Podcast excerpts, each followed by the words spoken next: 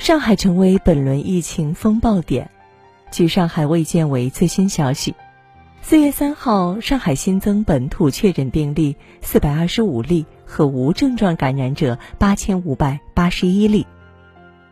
就在前天，上海新增确诊四百三十八例和无症状感染者七千七百八十八例，再次刷新单日新增数据。截止到昨天，上海疫情爆发十一天，无症状感染者累计四万三千多例。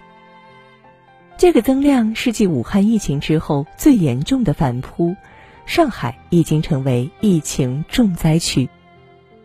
疫情发生后，国家高度关注，武汉抗疫模式在线，全国各省市的医护人员纷纷驰援上海。江苏派出一万三千人，天津派出一千五百一十二人，武汉派出一千名，海南派出九百零八人，河南派出一千五百人，山东派出一千一百多人，江西派出一千人，浙江派出一千五百多人，军队派出两千多人卫前力量。虽是清明节假期，很多人不能出门，大白们辛苦工作，志愿者不能休息。大家一起攻坚这场来势汹汹的疫情反扑战。无论如何，不能让上海成为当初的武汉。上海发生了什么？席卷上海的新冠病毒是大名鼎鼎的奥密克戎 BA 二毒株，专家形容它有变态般的传播力。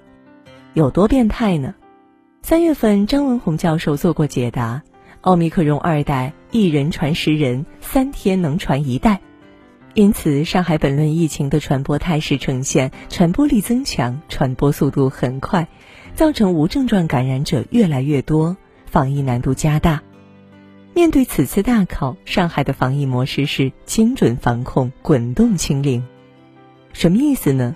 也就是说，把整个城市划区防控，轮流封小区，让被划分的区域轮流做核酸。实际操作是这样：浦东、浦南及毗邻区先行封控，四月一日五时解封；同时，浦西地区继续封控管理。四月一日三时起，按照压查推进原则，对浦西实施封控，并开展核酸筛查。四月五日三时解封。此信息来源于环球医学。最终，大家看到的是以黄浦江为界限，浦东封完，浦西封，轮流核酸筛查。但这种防疫政策又可能带来另一些问题，后面区域的核酸还没有做完，最开始做完核酸的人面临又感染的情况，加上轮流封控，面对传播力强大的病毒，无症状感染者的数据就会开始往一直滚滚不完的方向奔去。病毒过于猛烈，本轮上海疫情低估了病毒的传播性。上海本轮疫情里，不少人有这样一种观点：，与其动态清零、严防死守，还不如上海全面放开。理由是无症状感染者数量庞大，甚至本次疫情规模比武汉还要大，但是疾病的毒力下降，奥密克戎的致死率却大幅下降。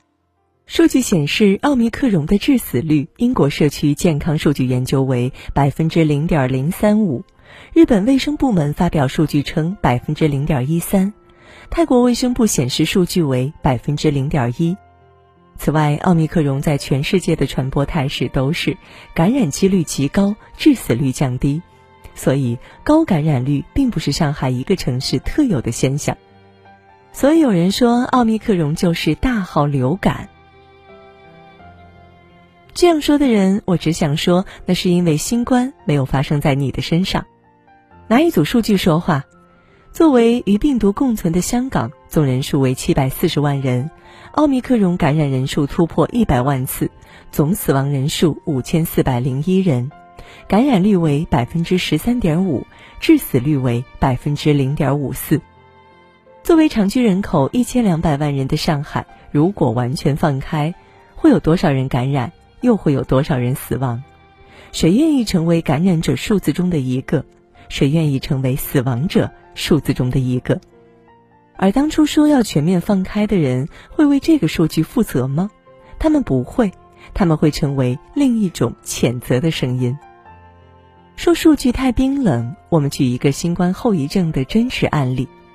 今年三月，意外感染奥密克戎的江先生康复二十天后，味觉仍几乎是丧失的状态。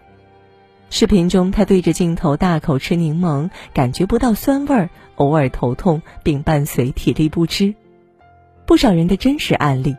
虽然新冠的后遗症因人而异，但是一想到会失去味觉，即便是再小的几率，大家都不愿意发生在自己身上，更何况极低的致死率呢？况且我国是人口大国，万一到时上海疫情外溢发展到全国，即使低致死率，实际的数量也是庞大的。一旦放开，到时候无数老人与孩子需要隔离住院。无数家庭会担忧成为下一个感染者，医疗系统将会崩溃瘫痪，更多的疾病无法被及时治疗，这就是他们想要的放开和共存。然而，这样的结果谁也承受不起，所以在这个时期仍然坚持动态清零，是对每一个人的生命负责，也是当下情况里防疫的最优解。上海现在很难。四月二号，耗时一百八十四小时，上海最大的方舱医院抢建完成，正式交付。床位超过一万五千张，总面积超三十万平米。昨天晚上，运二零抵沪支援上海。舱门打开的时候，看到里边的横幅“共同守护”，瞬间泪目。解放军来了，马上就安心多了。也是这种时候才体会到。只有国家和子弟兵永远不会抛弃你。我们能做的不是嘲讽，不是指责，不是将口诛笔伐的矛头对准我们的同胞，而是众志成城一条心，排除万难渡难关。有人自告奋勇，当上海开始出现买菜难，上海的青先生自发的表示可以帮大家团购蔬菜。当他把团购消息发到业主群，短短几小时就收到了几百份订单。走的是直销，团购的菜比超市还便宜，实实在在帮邻居们解决了没菜吃的难题。有人体恤他人，社区免费发菜，女儿喊话爸爸少拿点儿，原因是社区里的老人比较多，多给社区老人分点儿，年轻人可以网上预订。有人默默付出，有位上海的女孩子，社区的志愿者，一个人推着小车转运小区的外卖快递。跑了一圈又一圈，最后累得直不起腰了。关键时刻，我们需要更多做实事的人，也需要更多理解包容的人。现在各地驰援已经抵达上海。今天看到上海网友发来的一个视频，来自浙江金华的医护人员帮助小区完成检测后，将要离开时，整个小区响起发自内心的谢谢。善良的、懂感恩的人，才是我们生活中的大多数。相信不久后，上海一定会再次好起来。也请大家包容理解。上海防疫这次虽不是漂亮的优等生，它暂时落后了，让我们一起等等他，帮帮他。我们是同胞的兄弟姐妹，本就是一荣俱荣，一损俱损。